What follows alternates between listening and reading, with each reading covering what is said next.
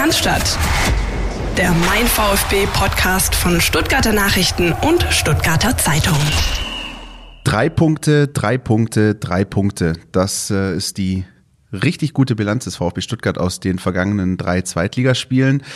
Und äh, so langsam spitzt sich die Situation in der Tabelle ein bisschen zu. Und äh, Philipp Meisel, grüß dich. Ebenfalls Grüße. Du und ich. Auch an wir, euch da draußen natürlich. Absolut. Nie vergessen, ja. Nie vergessen. Hallo, ihr da draußen. Äh, wir beide heute mal wieder unter uns äh, quatschen darüber, ne?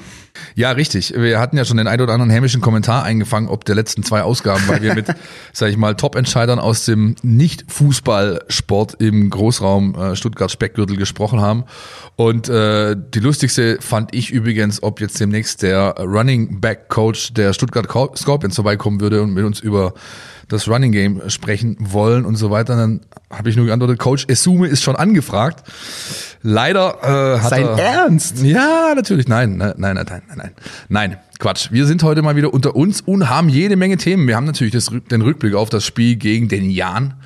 Wir haben so ein paar interessante Personalien. Ich droppe da mal nur die Namen Julinov, Eckloff, ähm, Kaminski und Bartstuber. Mhm.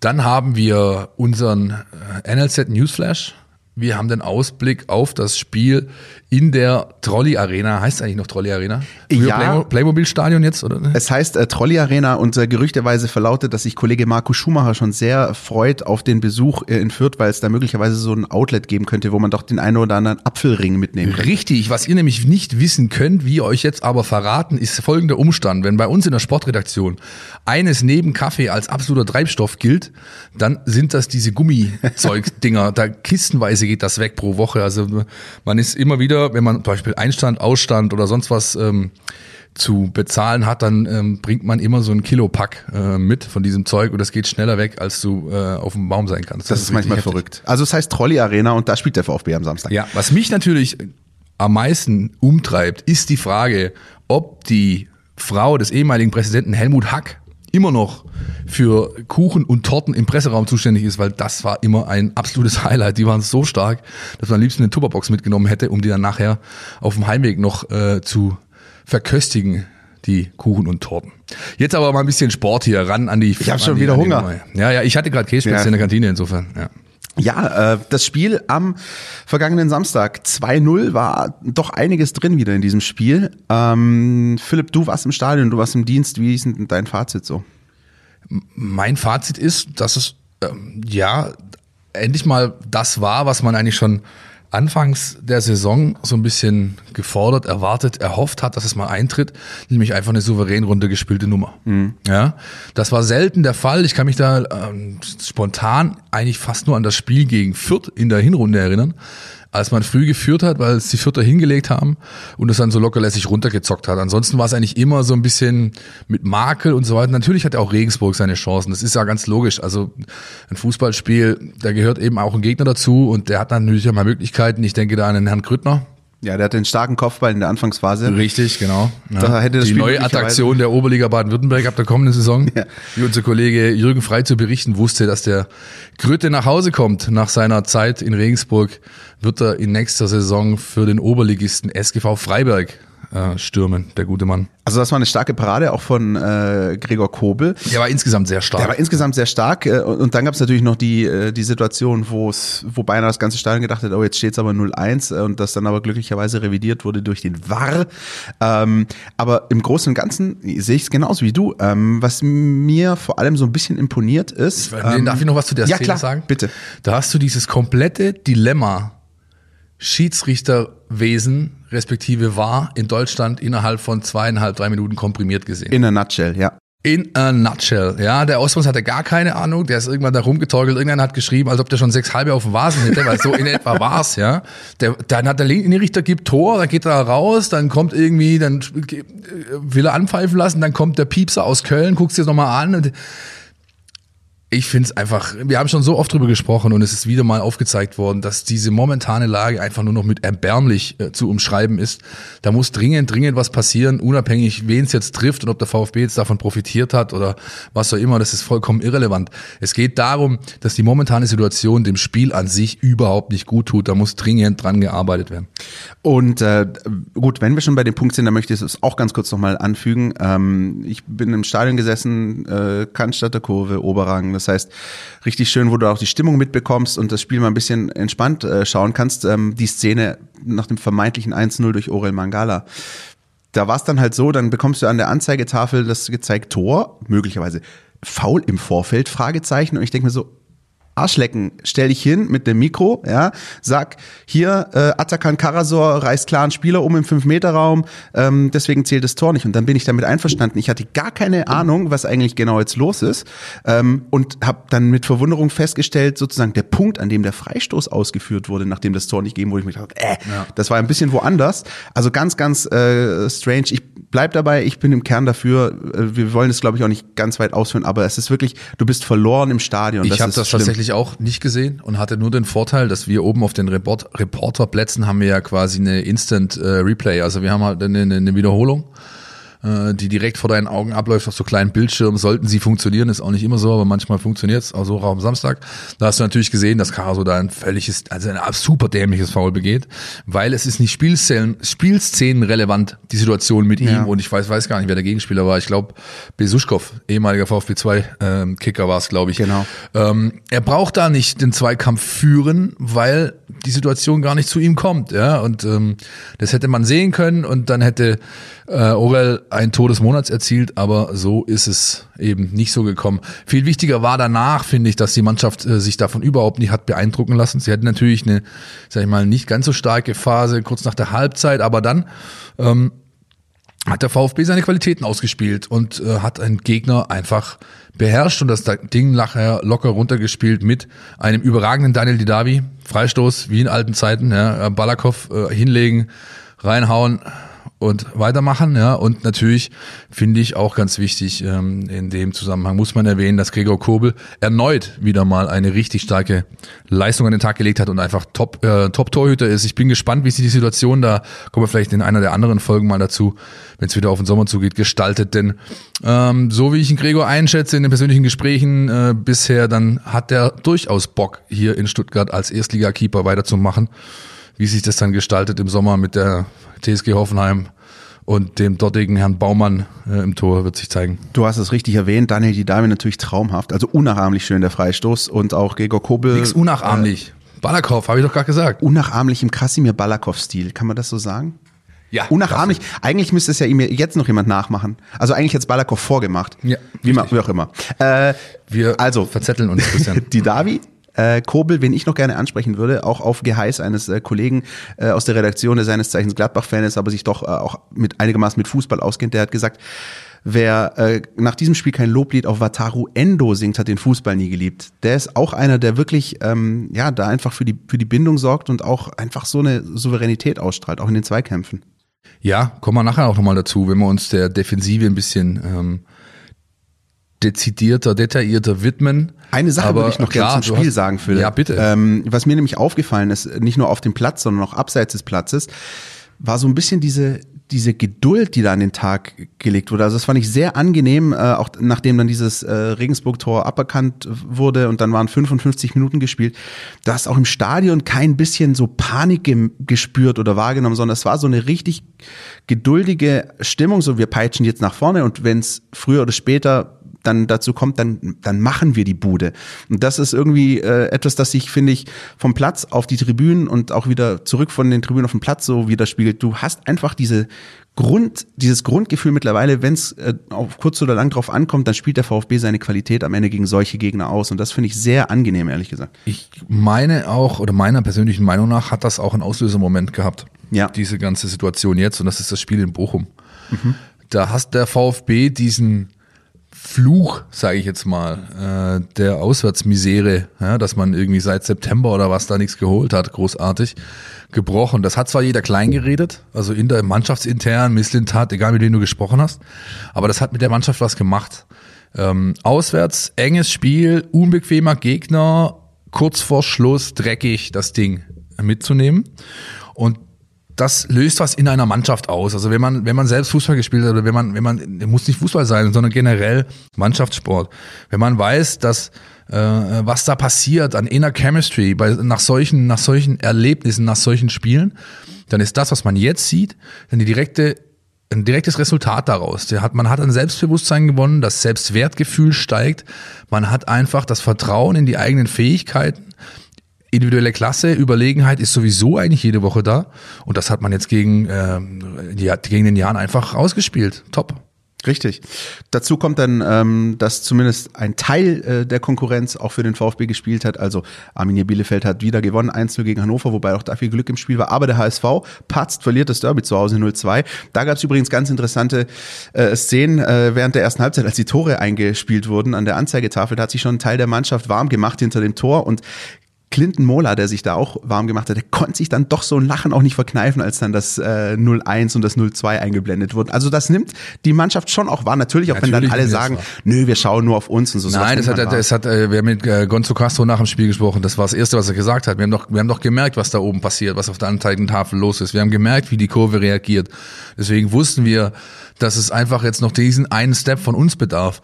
Witzig wäre tatsächlich gewesen, hätte das Tor von Mangala gegolten, denn es war nämlich quasi zeitgleich. Ja, mit richtig. 1 zu 0 oben äh, für St. Pauli auf der Anzeigentafel. Das wäre äh, glaube ich, ein, ein ordentlicher, stabiler Jubel geworden, die Nummer.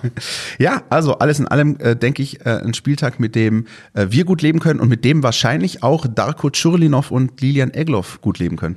Absolut, die beiden durften ihre Ligadebüts feiern im Brustring. Ja, Zulinov ein bisschen länger, Eckloff ein bisschen kürzer, wobei Eckloff dann halt noch diese Riesenchance ja. zum 2-0 hat, äh, zum 3-0 hat, dass das, äh, das wäre natürlich, ich glaube, dann wäre der Kurve, also wäre das wäre das Dach von der Schüssel abgeflogen, wenn der, wenn der junge Kerl die Bude macht, hat er nicht, hat sich aber gut präsentiert, wie so immer, hat am nächsten Tag dann äh, Spielersatztraining machen dürfen. Zulinov, obwohl länger im Einsatz, hat ähm, mit dem VfB 2 gegen den Test, im Testspiel gegen Oberachern 8-0 rasiert und auch ordentlich gespielt, so wie mir zugetragen wurde. Mm, ja, bin gespannt, wie es für die weitergeht, weil, weil ähm, das wird auch, dazu kommen wir nachher gleich mit der Situation der Defensive und generell den Startelfplätzen, die zu vergeben sind, nicht einfach in den nächsten Tagen und Wochen Spielzeit zu erlangen. Was mir allerdings am meisten ähm, weil wenn man von den Einwechslern spricht, dann, müssen wir eigentlich über Philipp Clement reden. Ja? Der mhm. kommt in der 88. plus X als, quasi als Zeitspieler drauf, ja? hat dann in der Nachspielzeit noch zwei, drei gute Szenen, muss, muss ich sagen, hat, hat das gut gemacht. Aber ganz ehrlich, wenn du mit der Empfehlung von 16 Zweitligatoren äh, kommst, ja, und letztes Jahr im SC Paderborn in die Bundesliga geballert hast und spielst dann so eine Runde hier, da muss man darüber reden. Das und, ist wahr. Ähm, das ist ja, wir haben schon ein paar Mal das angesprochen. Äh, unser Kollege, der Marco Schumacher, hatte die Möglichkeit gehabt, mit ihm exklusiv zu sprechen diese Woche über seine Lage, über seine Situation, wie er es sieht, woran es äh, seiner Ansicht nach liegt, wie das einfach, ja, seine Einschätzung. Die Geschichte lest ihr bei uns in der App, bei uns ähm, auf Stuttgarter Zeitung und Stuttgarter Nachrichten.de. Aber was man auch noch dazu sagen muss, ist halt das, was ähm, ich habe genau über diesen Umstand, ja, dass Philipp eben so spät kam und habe ich am Sonntagmorgen dann noch mit dem Sportchef Misslintat gesprochen und der meinte halt, ähm, dass äh, es ihn schon auszeichnet, wie er sich so im, im, sag ich mal, im Team intern gibt. Er lässt sich im Training überhaupt nicht hängen, trainiert sehr hart, hat ähm, äh, die ganzen Rückschläge immer wieder ähm, verkraftet, äh, gibt sich da voll professionell, äh, hilft den Jüngeren auch und so weiter. Also da ist ihm wirklich gar nichts anzumerken. Es ist ja oft die Gefahr, dass jemand, der mit so Vorschlusslorbeer kommt und dann einfach nicht zündet bei seinem neuen Club, dass der irgendwann zumacht, mental gesehen jetzt, ja? Richtig, ja. Und genau das passiert nicht. Ähm, das ist ein positives Zeichen und ja, lässt man lässt lässt weiter darauf hoffen, dass irgendwann noch mal der Knoten bei dem Kerl platzt. Ich meine, ein Zeichen war ja schon eigentlich, dass er in dem Winter Angebote, die er hatte, beispielsweise Hannover, ausschlug, weil er eben gesagt hat, hey, ähm, ich will hier das schaffen, ja. Und das zeugt eigentlich von seiner Charakterstärke, wie auch der Umstand, dass er im Sommer, als er kam, kann ich mich noch erinnern, haben wir in Kitzbühel gesprochen, äh, nach seiner Verpflichtung, und da meinte er, ich hatte im VfB halt mein Wort gegeben, noch nicht unterschrieben, ja. Und am Tag nach dem Spiel in der alten Försterei ist er nach Stuttgart und hat unterschrieben, wohl wissend, dass er jetzt doch Zweitligist bleibt. Ja? Und dazu gehört viel dazu, nämlich eine Riesenportion Eier. Und deswegen ähm, alles, was man eben hört, was man einordnen kann, äh, deutet darauf hin, dass äh, charakterlich da überhaupt kein Problem ist. Der hat einfach ich weiß nicht, woran es liegt. Vielleicht muss man irgendwo mal ein Knöpfchen drücken. Irgendwann wird dieser gordische Knoten äh, platzen oh. bei ihm und dann bin ich, bin ich gespannt, äh, was er da noch zeigen, zeigen kann Der für den VfB. Gordische Knoten, sehr, sehr schön. Ähm, Finde ich auch sehr, sehr bemerkenswert. Wie gesagt, die Geschichte, äh, Philipp hat es gerade gesagt, äh, gibt's dann bei uns zu lesen äh, in der App. Und das spricht auch sehr, sehr, wie, wie schon gesagt hast, für den Charakter Philipp Clement. Aber natürlich ist es momentan auch so, so, die Mannschaft spielt halt gut, beziehungsweise sie holt auch die Ergebnisse. Ja, natürlich, das ist natürlich, natürlich, schwierig. Das ist nicht einfach, in die, in die, in die Mannschaft reinzukommen. Genau, aber, aber er hatte seine Chance vor kurzem, die Halbzeit, wo war es? St. Pauli, glaube ich.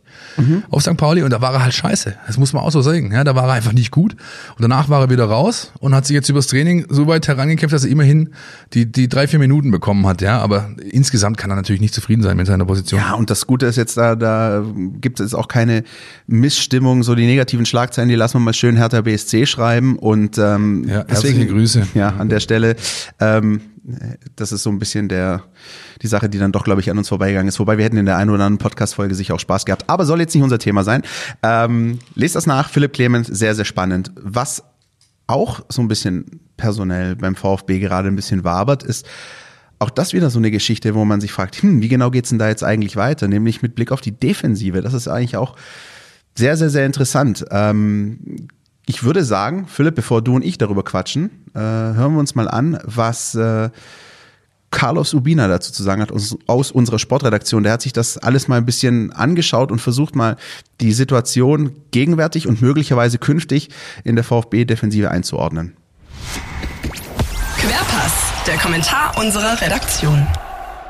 Fünf Zweitligaspiele hat der VfB bisher unter dem Trainer Pellegrino Materazzo bestritten und dabei ein Gegentor äh, kassiert. Das war auf St. Pauli und das ist natürlich eine bockstarke Bilanz äh, für die Stuttgarter, was vor allem damit zusammenhängt, dass äh, der neue Trainer die Defensive stabilisiert hat durch ein paar taktische Kniffe. Er hat eine Dreierkette hinten aufgereiht und er hat äh, vor allem davor zwei Sechser positioniert. Das gibt dem Ganzen viel, viel mehr Halt als noch in der Hinrunde, ähm, als unter Tim Walter viele Positionen gewechselt wurden, es immer wieder Konterräume für die Gegner gab. Äh, das hat sich äh, komplett äh, verändert und auch verbessert. Die Restfeldverteidigung, wie es immer so schön heißt, ist gut. Äh, in der Dreierkette spielen im Moment äh, Karazor, Phillips und auch Pascal Stenzel. Das schien anfangs eine Notbesetzung, weil der VfB ja seine etatmäßigen Innenverteidiger ersetzen musste. Holger Badstuber, Marcin Kaminski und auch Marc Oliver Kempf. Diese drei rücken jetzt äh, zurück. Sie sind im Training. Sie werden über kurz oder lang, eher über kurz in die Mannschaft äh, zurückdrängen. Damit hat der Trainer ein Luxusproblem. Er muss äh, gestandene Spieler wieder einbauen und die spannende Frage sein wird sein, wird er das machen? Bei Pascal Stenzel auf der linken Seite könnte es relativ schnell gehen. Holger Badstuber wird äh, den Finger schon in ein, zwei Wochen heben. Marcin Kaminski will spätestens gegen Bielefeld im, im Kader stehen, besser noch auf dem Platz. Also da wird es eng. Bei Marc Oliver Kempf, dem Kapitän, der naturgemäß auch einen Anspruch hat auf einen Platz im, im Team, wird es noch ein bisschen länger dauern. Aber da tut sich einiges auf an Konkurrenzkampf. Und ich denke, Matarazzo wird gut daran tun, die eingespielte Formation jetzt zu behalten und vor allem Endo im Mittelfeld äh, wirken zu lassen. Er fängt viele Bälle ab und entlastet somit das Ganze. Ich bin nicht ganz der Meinung von Carlos, ehrlich gesagt, äh, der ja quasi impliziert, der Trainer soll dieses Konstrukt da hinten beibehalten. Ähm, ich glaube ja, er wird die Dreierkette beibehalten, aber ich glaube, da wird schon den einen oder anderen erwischen. Ähm, wenn ich jetzt entscheiden müsste, wäre ich der Coach, würde ich sagen, Atta ist unantastbar denn er spielt diese Quarterback-Rolle da zwischen den beiden äh, klassischen Innenverteidigern eigentlich gut, also die klassische Innenverteidigerrollen, auch wenn Stenzel natürlich nicht der Innenverteidiger ist. Ähm, aber ich glaube, dass sich die Besetzung neben ihm ändern wird, wenn eben die beiden Platzhirsche zurückkommen. Zuallererst natürlich Holger Bartstuber, ist ja ganz klar, wenn der gegen Bielefeld kicken kann äh, und zum Trainer geht und sagt, hör mal zu und er macht die, hat die entsprechende Trainingsleistung, dann wird's halt den Pascal erwischen. Der kann wiederum auf die Wingback-Position nach rechts rücken, ja, das wäre möglich. Aber ähm, dann wird's halt die Woche später dann eng, weil Kaminski voll im Training ist und in drei Wochen kommt der Kämpfer zurück. Dann bin ich sehr gespannt, was da passieren wird, ob wir wieder Viererkette sehen werden oder eben nicht. Ja, man hat in diesem Konstrukt Dreierkette äh, plus zwei Sechse davor einfach unfassbar Stabilität gewonnen. Das stimmt schon, was Carlos sagt. Restplatzverteidigung. Ja wenn man äh, unter die, bei der Walterzeit denkt, die ganzen Positionswechsel, die ja gewünscht waren und auch gut ausgeführt, aber die haben halt dafür gesorgt, dass dann halt so ein äh, sage ich mal, äh, Santi Akashiba beispielsweise ähm, äh, oder auch ein Endo ähm, oder ein äh, Orel Mangala dann plötzlich eins gegen eins standen. Ja? Oder Stenzel von ganz außen irgendwie einrutschen musste, um dann als, Letzt, als Rest, Restverteidiger da zu agieren. Ähm, ja, bin ich, bin ich echt gespannt, was da passiert. Wenn ich jetzt fragen, äh, wenn, ich, wenn ich jetzt die Frage beantworten müsste, ist es ein Problem oder ist es Luxus, dann muss ich sagen, ist es ein Luxusproblem. Ja, denn ähm, es ist natürlich gut für eine Mannschaft, wenn man äh, so viel Konkurrenzkampf hat, weil das erhöht die Trainingsqualität, das ist, da ist Dampf drin, das, das wird allen gut tun.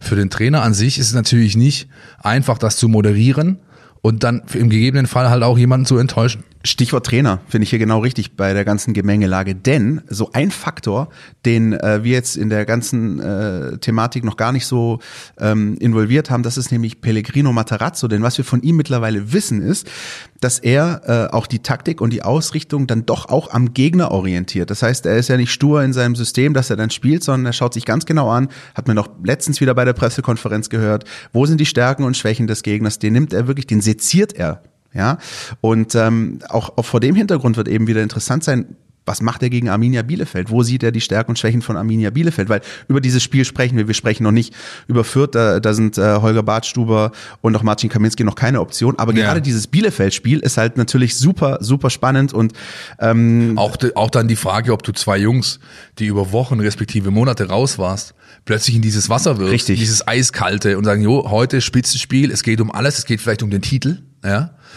Ähm, ich habe mich ja im Newsletter der Stuttgarter Zeitung letzte Woche so aus dem Fenster gelehnt zu sagen, dass man vielleicht die Tabellenführung zurück äh, erobern könnte in diesem Spiel. Man könnte zumindest gleichziehen. Äh, das geht, geht auf jeden Fall, je nachdem wie Bielefeld jetzt spielt am Wochenende und der VfB natürlich auch. Aber das ist natürlich, ich erinnere da gern noch an die Situation Bobo Avuja Mhm. Ähm, gegen, was war's, Hannover, glaube ich. Und beim in, HSV dann. Der ist, genau, der kam ja dann quasi für den verletzten Kaminski rein, der sich dann den Kreuzbandriss holt gegen Hannover, wird dann ins eiskalte Wasser geworfen, macht eigentlich ein Riesenspiel, fliegt mit Gelb-Rot, dann gegen Hamburg nochmal. Und bis heute hat man eigentlich relativ wenig von Herrn Avuca äh, wieder gehört. Ja, das wird vielleicht natürlich bei so gestandenen Campen wie Bartstuber und Kaminski nicht passieren, dass es ihnen mental einfach einen, einen, einen mitgibt. Aber es ist natürlich ein gewisses Risiko da, trainerseitig jetzt gedacht, werfe ich einen von diesen beiden Jungs oder vielleicht sogar beide rein, äh, löse ich meine, meine gewonnene Stabilität oder riskiere ich meine gewonnene Stabilität durch eine Veränderung des Lineups da hinten, ja, das ist eine, eine Frage, die ich nicht beantworten möchte, ehrlich gesagt. Ich hoffe, der Trainer schläft bis dahin gut und hat dann an diesem Tag, Montag ist es, glaube ich, 9. März, wenn ich es richtig weiß, ne? Richtig. Die richtige Entscheidung, äh, die richtige Eingebung morgens also das, nach dem äh, Kaffee und Kuchen oder was? Das Pellegrino Matarazzo die Ruhe bewahrt, da bin ich mir mittlerweile ziemlich sicher, so wie ich den ja, wahrnehme. Ja. Ähm, diese, diese Gegneranpassung, finde ich, haben wir ja letzte Woche schon angerissen. Es erinnert mich so ein bisschen an Hannes Wolf, ja, ja. diese Zeit. Jedes Spiel so ist dann ist ein eigenes Projekt irgendwie. Richtig. Ja.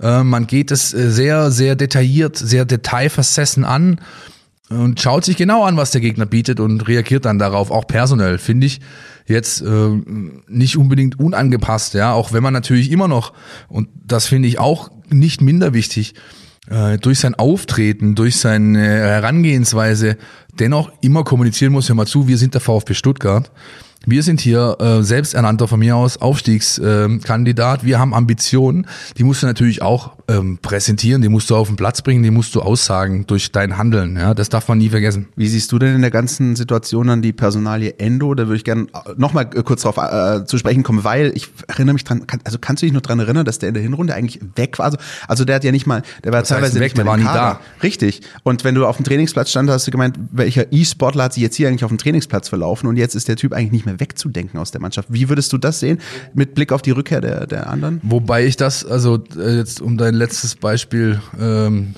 nochmal zu bemühen, das habe ich nicht so gesehen. Ja, der hat vielleicht äh, die, die, also die Körpermaße und äh, dieses, dieses brav höfliche Auftreten eines Asiaten, vor allem eines Japaners, wie das eben so ist. Aber wenn du gesehen hast, wie der zockt auf dem Trainingsplatz, dann hast du ja eigentlich von Anfang an die Frage gestellt, warum kickt der nicht? Ja, richtig. Ja? Ja. Ähm, ich meine, es war halt damals so, der wurde quasi, also das war so, der, der, der sag ich mal, das, ähm, das An, der Anfang vom Ende der Beziehung Walter Missentat. Dieser Transfer. Denn schon wir haben uns damals gefragt, äh, als wir auf dem Trainingsplatz standen äh, mit der mit der äh, Runde, äh, die der Trainer immer nach dem Spielersatztraining gegeben hat. Da war Endo zum ersten Mal auf dem Platz. Und dann haben wir natürlich gefragt, weil der am Samstagabend verpflichtet wurde oder was. Und da hat das erste Mal mit der Mannschaft trainiert, ja, Herr Trainer, Herr Walter, wie sieht's aus? Was ist denn das für einer? Was kann der? Ähm, uns hat man äh, wissen lassen, das ist so ein Hybrid-Sechser, ähm, Innenverteidiger, kann auch von mir aus Außenverteidiger spielen. Keine Ahnung, den kenne ich nicht. Muss mir den erst angucken. Innenverteidigen kann er sicherlich nicht, das ist, da ist er zu klein dafür. So, das waren so, jetzt mal nicht vielleicht ganz im Wortlaut, aber so ungefähr diese, diese äh, Kommentare oder Aussagen kamen von Walter. Dann hast du schon gemerkt, Moment mal, also äh, der wurde geholt, offensichtlich ohne dass der Trainer damit großartig äh, involviert war, sage ich jetzt mal einfach. Ja. Und da hast du schon gemerkt, dass es, dass es ein bisschen zu knirschen scheint zwischen den beiden, ähm, zwischen Misslintat und Walter, was sich dann halt über die Monate hinweg manifestiert hat und dann schlussendlich dann auch mit zur Trennung geführt hat, äh, kurz vor Weihnachten. Ja.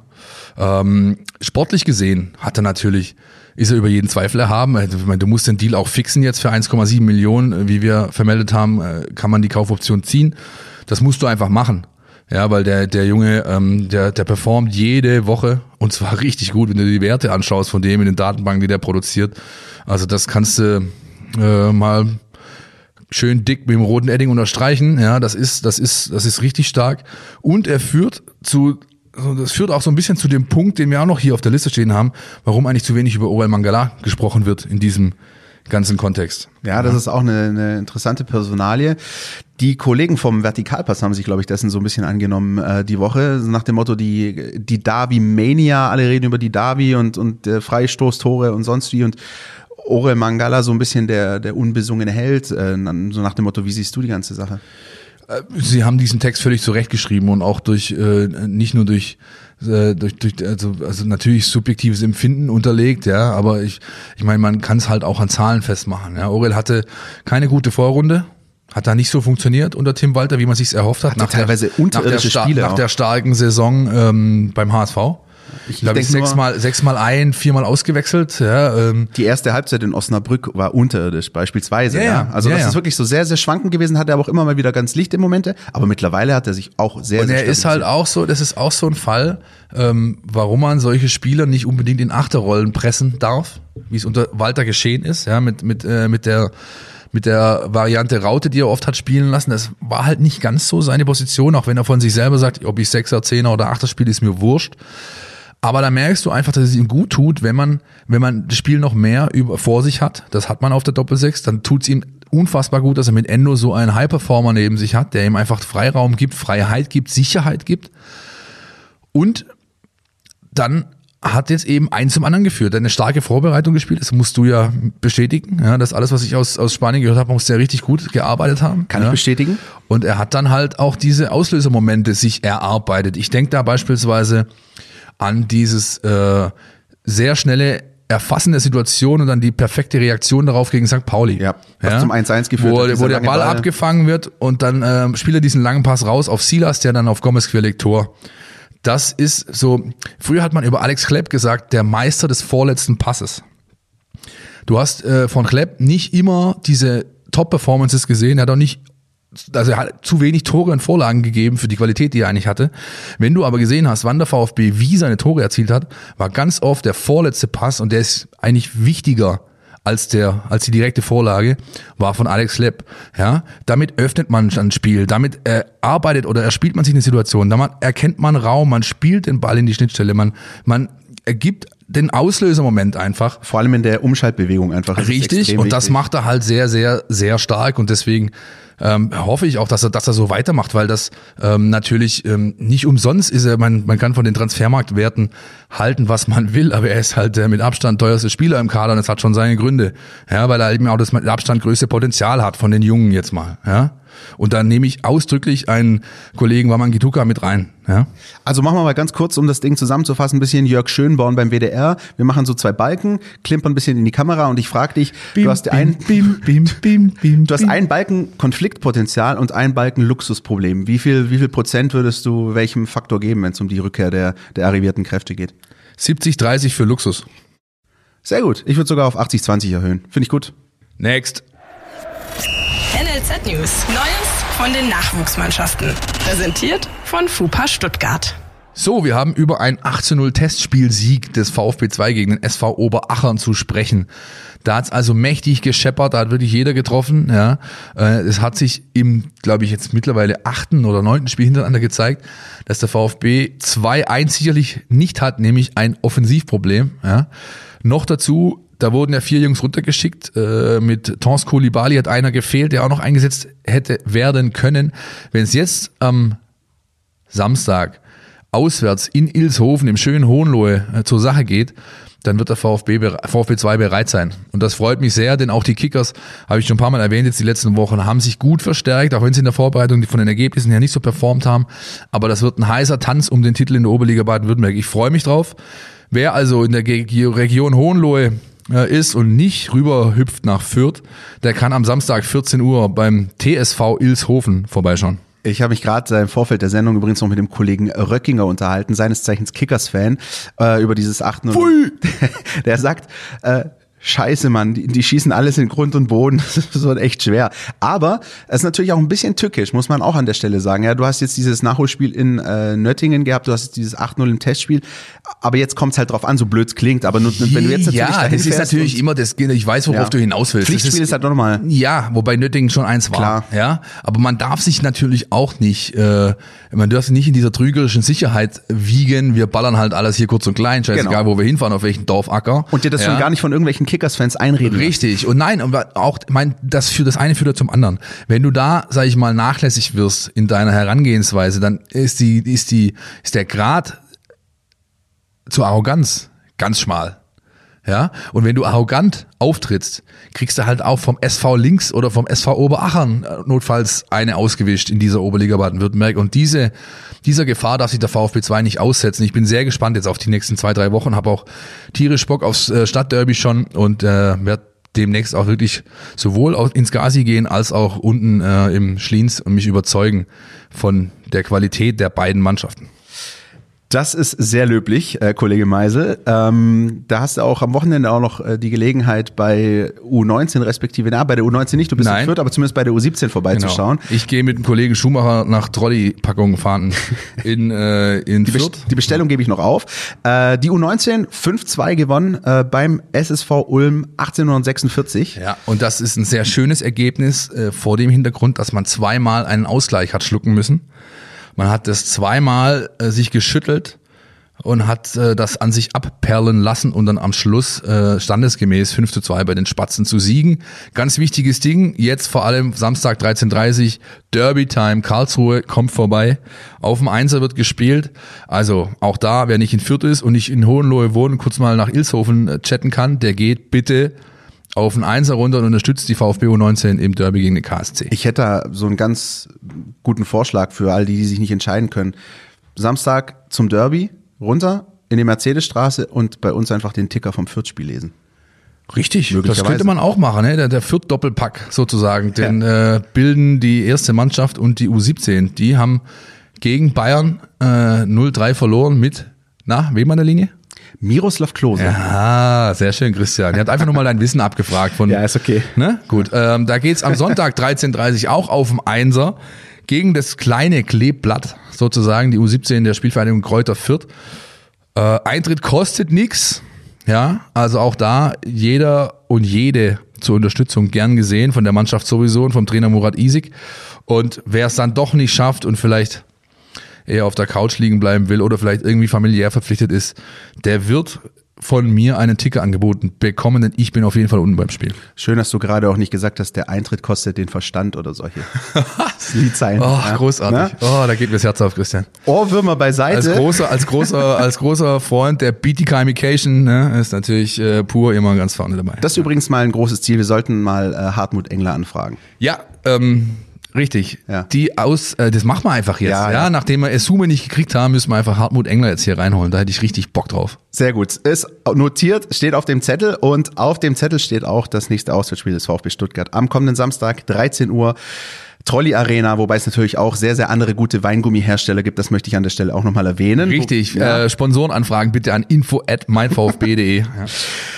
Auswärts ähm, wieder mal, ich habe jetzt einfach mal so plakativ so ein bisschen Anlehnung an, an, an gerade sagen, ja. mein, meine, meine Hassrede damals nach dem Pauli-Spiel hingeschrieben, der nächste Kartoffelacker wartet. Ähm, Weißt du das denn? Ist es einer? ja, hat zumindest der Kollege Schumacher so angedeutet. Ich Ach mal ja, der aus. Kollege Schumacher, der, also, also, hast du mal eine Webcam bemüht oder irgendwas, um zu sehen? Ja, ich habe zumindest, ich hab zumindest die letzten Heimspiele gesehen. Äh, gegen Hannover zu Hause haben sie verloren und gegen Bielefeld. Ja, also gut. Aber darüber wollen wir eigentlich nicht meckern, denn das sollen keine Faktoren sein. Ähm, worauf ich eigentlich hinaus will bei der, bei der Frage ist sozusagen, hat der VfB mittlerweile gelernt, also nach St. Pauli, nach Bochum, das hast du vorher kurz angesprochen, mit solchen Umständen umzugehen, also auswärts hinzufahren gegen den Gegner, für den das möglicherweise das oder ziemlich sicher das Spiel des Jahres ist und die Situation anzunehmen und dann eben dort jetzt auch auswärts zu bestehen, auf Dauer. Willst du jetzt von mir eine Antwort haben, oder? Ja. Ja, hat er. Ja, hat er. Ähm, äh, zeigt mir Bochum, äh, hat mir auch schon St. Pauli ehrlich gesagt gezeigt, weil auch da habe ich der Mannschaft nicht unbedingt äh, in der Nachbetrachtung die ganz großen Vorwürfe gemacht. Da, äh, ja, ähm, aber und was äh, was man was St. Pauli zu leisten imstande ist, hat man jetzt am Wochenende gesehen. Ja, also ähm, aber was was mir äh, passt an dieser Konstellation jetzt am Wochenende, ist eben die, dass äh, Fürth eine Mannschaft ist, äh, die Fußball spielt. Und das kommt dem VfB entgegen. Ja, ähm, du erinnerst dich vielleicht noch an unsere Folge nach dem Spiel ähm, gegen in der Hinrunde, 2 zu 0 Sieg. Ich glaube, die Davi hat getroffen und dann weiß ich nicht mehr. Ähm, da haben wir nämlich gesagt, pass auf, äh, das war die erste Mannschaft, die so richtig mitgespielt hat, die richtig Fußball spielen wollte, die diesem Walter Ball mit guten taktischen Kniffen entgegnet, äh, entgegnen wollte und es auch getan hat. Und mh, daran hat sich nicht viel geändert ähm, auf vierter Seite. Die spielen immer noch Fußball. Die haben einen guten Ansatz, auch wenn die jetzt in den letzten Wochen vielleicht nicht die Ergebnisse geholt haben, die sie sich selbst erhofft haben, die man eigentlich auch von ihnen erwartet hat. Äh, wie gesagt, die beiden Heimspiele hast du angesprochen. Jetzt werden sie das dritte hintereinander verlieren. Aber das ist eine Mannschaft, die, ähm, ähm, die glaube ich dem VfB so ein bisschen entgegenkommt. Äh, ähnlich wie es auch Regensburg zum Teil war, ja, die ja auch so einen speziellen Stil pflegen mit diesem äh, hohen Anlaufen, Umschaltfußball, Gegenpressen. Ja, wenn du halt diese erste Reihe überspielt bekommst, dann gehen halt Räume für dich auf und mit denen kann der VfB sehr viel anfangen aktuell. Ja, das hat man gegen Regensburg ganz, ganz deutlich gesehen. Und gegen Fürth wird das ähnlich äh, sein, wenn man eben es schafft, diese erste Welle zu überspielen. Ich freue mich auf den Kick, ehrlich gesagt. Und das alles, was jetzt der Kollege Meisel ein bisschen rudimentär angerissen hat mit Blick auf den Gegner Spielvereinigung Greuther Fürth, das schaut sich unser Experte jetzt mal im Detail an. Die Mein VfB Taktiktafel. Hier geht's ins Detail. Der nächste Gegner heißt Kräuter Fürth, momentan Tabellensechster der Liga. Wenn man aber das ein oder andere Fürth-Spiel schon gesehen hat, dann kann man sich durchaus die Frage stellen, warum die nicht noch ein paar Plätze weiter oben stehen. Denn was Fürth taktisch so anbietet, ist schon sehr überzeugend eigentlich. Ähm, da muss man sich nur mal das Hinspiel gegen Stuttgart angucken. Ähm, Fürth ist nämlich die einzige Mannschaft in der Hinrunde, die es geschafft hat, in einem Spiel gegen Tim Walter mehr Ballbesitz zu haben. Und das ist ihnen damals eben durch ein, durch ein irrsinnig hohes Pressing gelungen. Und trotzdem haben sie dann am Ende 0 zu 2 verloren. Und das beschreibt eigentlich Fürth schon sehr gut. Sie haben halt eine sehr durchsetzungsstarke Art, in ein Spiel zu gehen. Also die können im Spiel wirklich ihren Stempel aufdrücken. Ähm, sie machen es dann auch inhaltlich gut, haben eine hohe Intensität, haben ein sehr gutes Gegenpressing auch. Äh, wenn sie den Ball haben, agieren sie sehr zielstrebig und äh, trotzdem auch mit einer guten Struktur, mit guten Abständen, gutes Kombinationsspiel und so weiter. Aber ihnen fehlt dann halt die letzte Effektivität in ihrem Spiel. Also da kommt dann halt der letzte Pass nicht an oder sie kassieren ein blödes Kontertor oder ähnliches. Und das ist dann das, was Fürth schlagbar macht. Es ist nur extrem schwer, Fürth dominant und hundertprozentig überzeugend zu schlagen. Jonas Bischofberger mit seiner Einschätzung führt auswärts. Ähm, ich glaube, damit ist eigentlich nahezu alles gesagt. Jetzt gilt es aber wirklich so, ja komm, drei Euro, aber das auch auf den Platz zu bringen, ja, und eben nicht ähm, den Schlendrian äh, einkehren zu lassen, sondern wirklich das Ding souverän runterzuspielen. Was mir gefällt und was ich noch vielleicht anmerken kann mit Blick auf dieses Bochum-Spiel, auch auswärts ist so, auch da die Haltung, ähm, sagen wir so, wenn dieses Spiel in Bochum am Ende 0-0 ausgegangen wäre, dann wär, hätte es jetzt zwei Punkte weniger, aber auch das wäre jetzt kein absolutes Drama noch gewesen.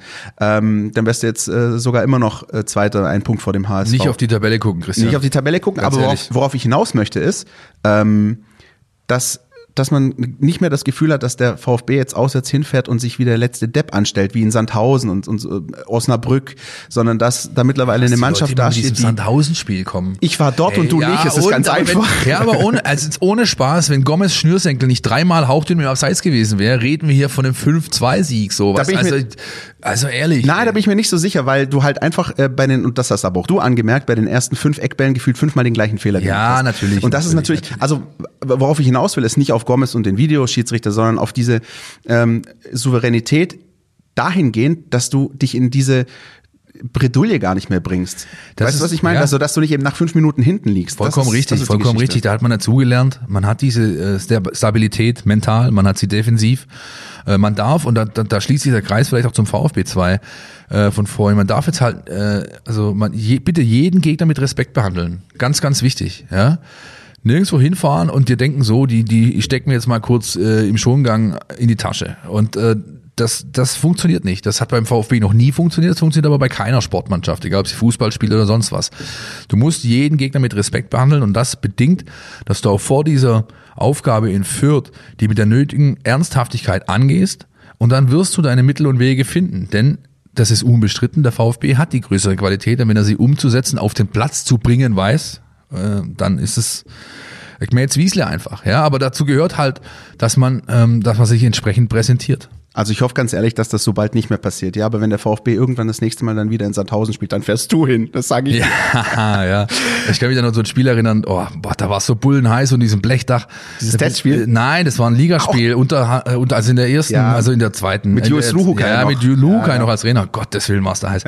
Ähm, Anyway. Anyway, ähm, ja, gerade wenn wir jetzt nochmal einen, einen Ausblick wagen auf die äh, Partie danach, ja, ohne das jetzt despektierlich zu meinen, aber ich meine, du musst natürlich deinen Flow mitnehmen. Das ist ja logisch, ja. Du kommst jetzt, äh, kommst jetzt mit so einer Serie da an, ja, hast äh, keine Ahnung in diesen, hast ka kaum ein Gegentor kassiert dieses Jahr, hast dann dieses Spiel gegen Bielefeld, Montagabend, Crunchtime, die Saison beginnt jetzt langsam in diese Endphase zu gehen, wo es wirklich zählt, äh, kannst da äh, gleichziehen mit dem bisherigen Spitzenreiter und, und, und, dann darfst du jetzt nicht den Fehler machen, da in irgendeiner Form mit Standgas zu agieren, sondern du musst das jetzt mitnehmen, um dann mit breiter Brust die Armin empfangen zu können zu Hause. Unterschreibe ich vollumfänglich. Und auch da nochmal, ich weiß, wir schauen nicht auf die Tabelle, aber auch Bielefeld und der HSV beide mit Auswärtsspielen an diesem Wochenende. Dann wollen wir mal schauen, wer wie rausgeht und wie dann die Situation ist vor dem Spiel. Ich persönlich finde das eigentlich gar nicht so schlecht, so ein bisschen der mit Bielefeld, mit, also mit Blick auf Bielefeld noch so ein bisschen der Jäger zu sein, ja.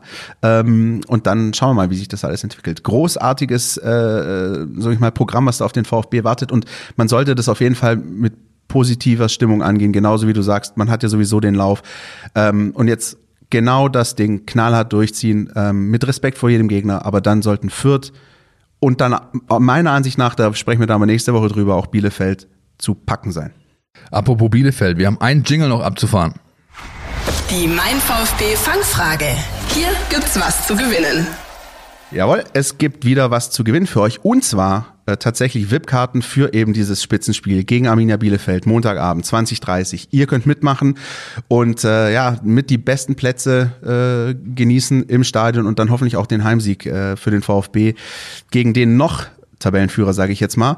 Ähm, alles, was ihr dazu tun müsst, ist unsere Fangfrage zu beantworten, die da folgendermaßen lautet. Wir würden gern von euch wissen, welcher ehemalige Trainer von Arminia Bielefeld seine Spielerkarriere beim VfR Heilbronn begann? Also es gab mal einen Trainer von Arminia Bielefeld, der hat als Spieler beim VfR Heilbronn begonnen und diesen Namen hätten wir gerne von euch und das bitte ausschließlich per E-Mail an die Adresse info at meinvfb.de. Bitte äh, nur diesen Weg wählen. Äh, ihr könnt bis Montag äh, Nachmittag mitmachen.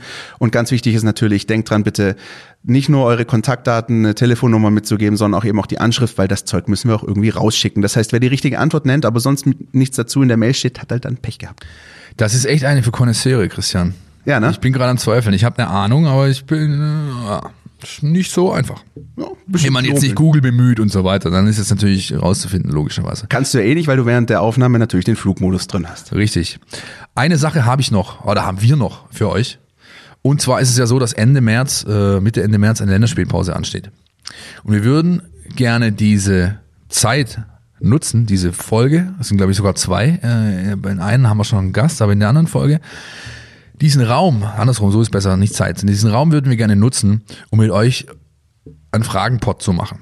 Fragenpot, was ist das? Das ist schon mal die erste Frage. Na, ähm, folgendermaßen, also ihr habt ja sicherlich Fragen zu allen möglichen Dingen den VfB betreffend. Ja? Spielerisch, taktisch, ähm, unsere Arbeit betreffend. Wie sind die Jungs so drauf, wenn man sie so, all- alles, was euch irgendwie berührt, beschäftigt, das könnt ihr loswerden. Und zwar mit einer E-Mail. Auch da bitte Name auf jeden Fall angeben, den vollen Namen, damit wir das entsprechend vorlesen können in der Sendung, an info at meinvfb.de. Da habt ihr jetzt zwei Wochen Zeit dafür. Ihr könnt natürlich auch unsere WhatsApp nutzen, 0160 989 35788 oder info at meinvfb.de. Eure Fragen ausformulieren. Alles, was ihr schon mal wissen wolltet, von uns über den VfB, eben alles rund um die äh, Weiß-Roten aus Bad Cannstatt da loswerden, bitte.